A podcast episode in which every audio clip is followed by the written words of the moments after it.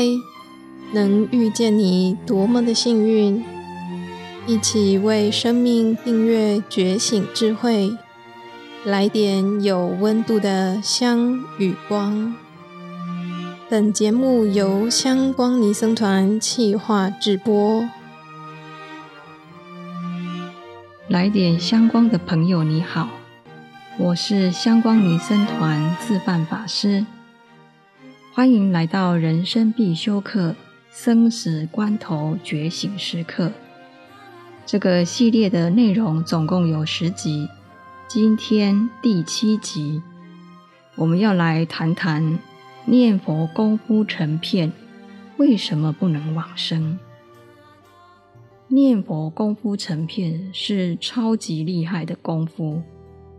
如果你有念佛经验，就知道。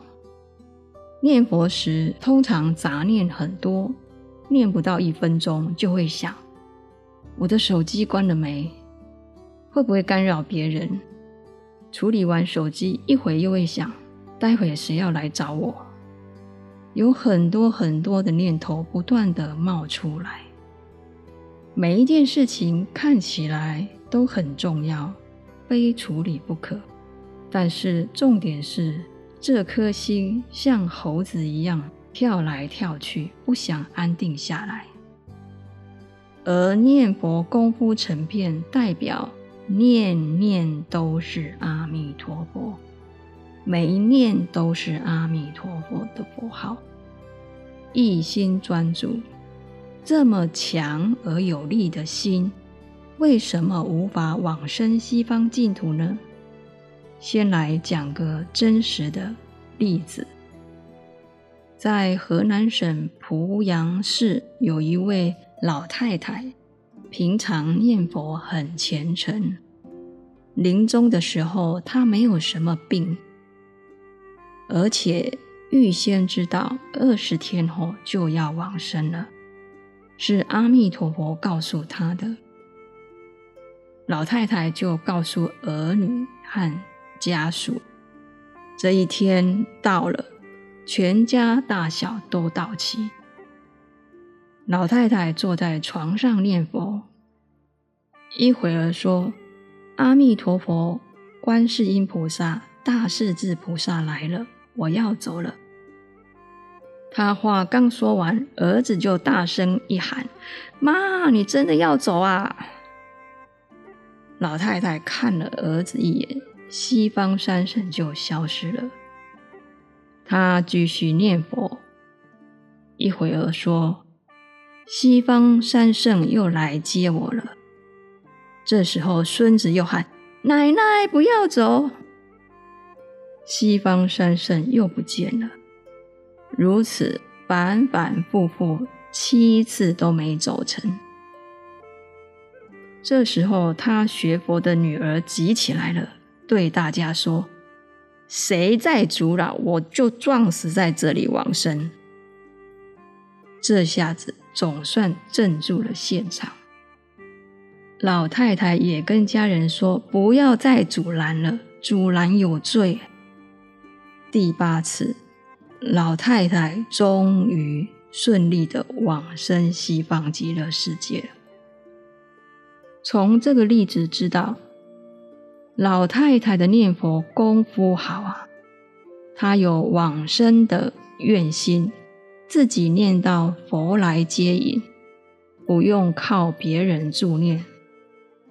这是高竿的念佛者，但是为什么前七次走不成呢？只要家人一喊她，老太太起心动念，就失去了念佛的正念。就跟西方三圣无法连线感应。临终的时候，只要有一丝丝的亲情牵挂，放不下就走不了。只有真正放下，真相信阿弥陀佛，阿弥陀佛亲自来接引，你就像金蝉脱壳一样，活着就往生了。你可能想，孩子喊他，孙子喊他，要不动心才能往生净土，那不是太不近人情了吗？我牵挂孩子，挂念孙子，是世间常情，但是这是世间的缘分。如果我无法看破放下，生命就困在这里，无法超脱，无法提升到更宽广的层次。只有我的生命能够真正超越，才能真正就把子子孙孙超越轮回。所以念佛功夫成片是定力，往生者还要有智慧的关照，也就是看破放下世间亲情的牵绊，看清楚。我们这个五蕴身心是四大假合，这个世间是因缘假有，心中不执着、不眷恋，才能够真正往生。另外还有一个例子，是某一个助念团的一个成员，这位老太太到处帮忙别人助念。临终时身无疾病，预知时至，她预先知道一个星期后走。她事先交代儿女不准哭，不准碰身体，不准换衣服，儿女全部同意。到了第七天中午，吃完午饭，老太太坐在客厅的椅子上念佛。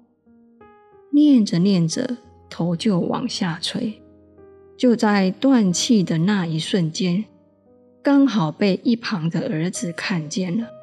儿子立马冲向前，抓住妈妈的身体摇动，大声喊：“妈妈！”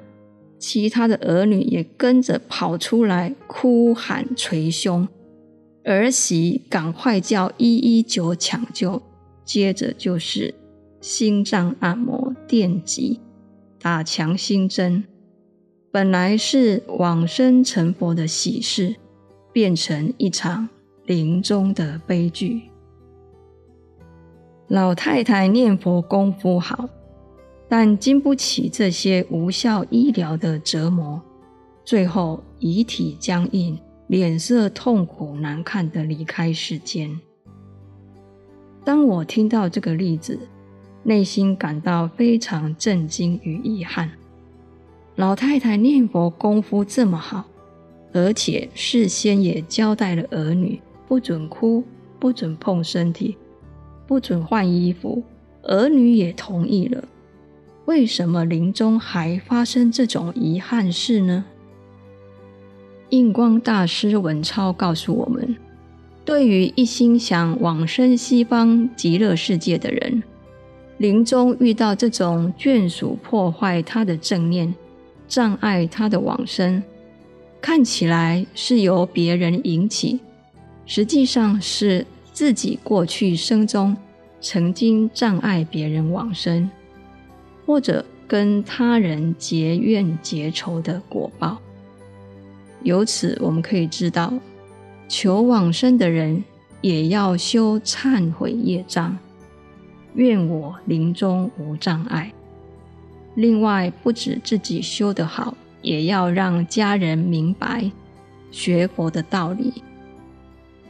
如果家人学佛念佛的因缘还没有成熟，怎么办呢？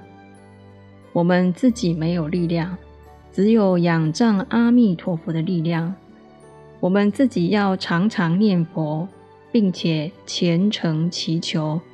阿弥陀佛能够度化家人，把念佛的功德回向给家人，希望他们一起念佛，仰仗佛的愿力往生极乐世界。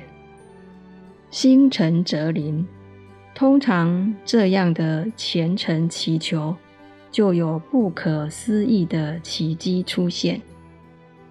下一集我们进一步来谈。我往生会不会有障碍？